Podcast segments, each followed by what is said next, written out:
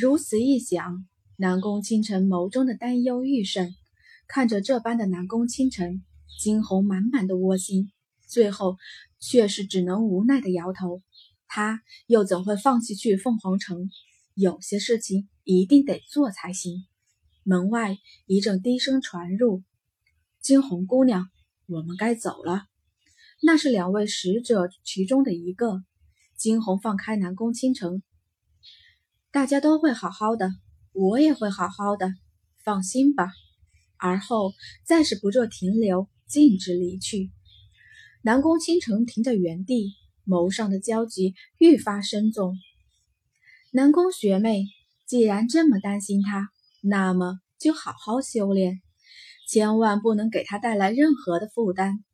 一阵清冽的声音传入，南宫倾城抬头望去，只见得林星月从门外走入。只一瞬，南宫倾城的眸上。便染上了几丝警惕。他不喜欢林心月，一点都不喜欢。他总感觉林心月是刻意在与金红套近乎，而且林心月是林长老的孙女，他总觉得林心月接近金红是另有所图。林学姐来这里做什么？褪去了方才所有的焦急，这一刻的南宫倾城脸上有的只是冰冷。林心月轻叹。我知道你一向与金红学妹相处的好，只是过来劝慰你罢了。金红去凤凰城，对她而言，无非不是一个好的选择。你想想，凭借她的性子，她会甘愿待在四国吗？说着，林心月眯起了眼。不知为何，我总觉得金红学妹没那么简单呀。南宫倾城微微一怔。片刻过后，却是缓缓释怀。不错，林心月说的一点都不错。金红又怎会甘心被这小小的空间所束缚？她是金红，将来必能一飞冲天，直上九天。如此一想，南宫倾城缓缓的释怀了，双扯的手竟是微微的放松了下来。他看向林心月，眸上少了方才的几分冰冷。我知道，不用你多说。林心月挑眉，这个南宫学妹的性子真是不可爱呀。与此同时，金红与两位使者早已准备完毕，打算离去。金红的心底早已涌起了千层浪，说不期待那是假的。就在他们打算离开之时，一阵冰冷的声音响起：“怎么这么急着走？”不等我，转头却是见得一身红衣的傲骨一寒站在身后，轻勾起唇角看向惊鸿。那身红衣晃了惊鸿的眼，他的心底染上了几丝异样的情绪。是了，眼前这个人不仅仅是傲骨一寒，也是这六年来的北庭玄墨。他轻垂下眼，继而挑起眉头：“院长也要一起走？”当然，很久不曾回家了。这次我也回去看看。傲孤一寒淡淡的说着这话，殊不知他这样看似漫不经心的话，让一边两个使者怎样的吃惊。回家看看，纯属放屁！这么多年来，凤凰城隍不知多少次明里暗里派人来请他回去，却都被他推脱。现在他竟然要主动回去！真是天降红雨了呀！全然无视两位使者的讶异，傲孤一寒直接飞身上前。他看向惊鸿，眸中满是温柔：“走，我们一起回去。”任谁也想不到，这进入凤凰城的入口，竟然是在凤凰学院的后山之处。两位使者轻闭上眼。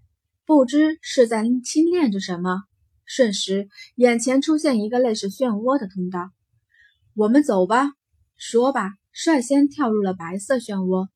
惊鸿未有任何犹豫，也紧跟着跳入。但是那一瞬，走在他身边的傲孤一寒紧紧地握住了他的手，与他一同跳入。谁都不知道未来等待他们的会是怎样的一条道路。不过，他愿意与他一起走下去，一起陪他披荆斩棘，慢慢走上这个世界的巅峰。这是一个普通的城，至少看上去是这样。走在大街上，普通的小贩叫卖不停，熙熙攘攘的人群。可是若细探，便可知这些人的实力相当之高，不过是凤凰城之内的普通老百姓而已。随手一抓，便是一个高悬之上的高手，而且四周笼罩浓郁的玄气，是金红从未感受过的。自进入凤凰城之后，他体内的玄力似乎又有了几分波动。看着四周的场景，金红感慨：他终于知道为何当日安阳城会对凤凰城流露出这般的敬仰情绪了。当日玄力十级的安阳城也算是四国内的顶尖高手之一，只可惜这般的高手到了凤凰城，甚至连个小沙粒都算不上。如此想着。金红眸中的凝重之色愈甚，便是此时，走在前面的两个使者突然转过身去：“金红姑娘，我们只能陪你走到这里了，接下来的道路要看你自己。他们的任务只是从凤凰学院内挑出一名学生，而后接入凤凰城，其他的一切都要看他自己的造化了。往届进来的学生，不是每一个都会活下来的。”而活下来的实力，他而活下来的人，他的实力定是得到了质的变化。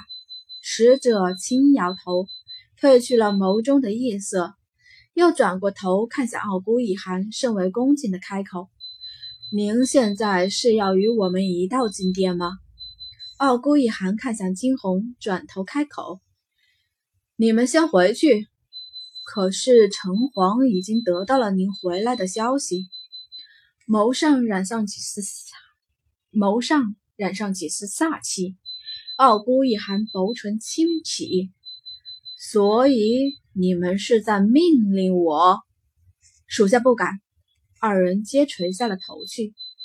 那便好。唇角微勾，下一刻直接伸手拉过惊鸿，走，我陪你四处逛逛。说着，一手揽过惊鸿，直接飞身而去，只留下了眸中尽是讶异的两位使者。傲孤一寒，拿开你的咸猪手！惊鸿咬牙。上次在北国是你陪我，这次自然轮到我陪你了。来而不往非礼也。说着，手收得更紧了。这个男人很霸道，这个男人很无耻。这个男人狠，金红咬着牙。总而言之，这个男人就是一个睁眼说瞎话的混蛋。上次明明也是他强迫，哪里是他陪着他？直至脱离了两位使者的视线，两人这才停了下来。我们去吃点点心。傲孤一寒拽着金红去了一家看似普通的酒楼。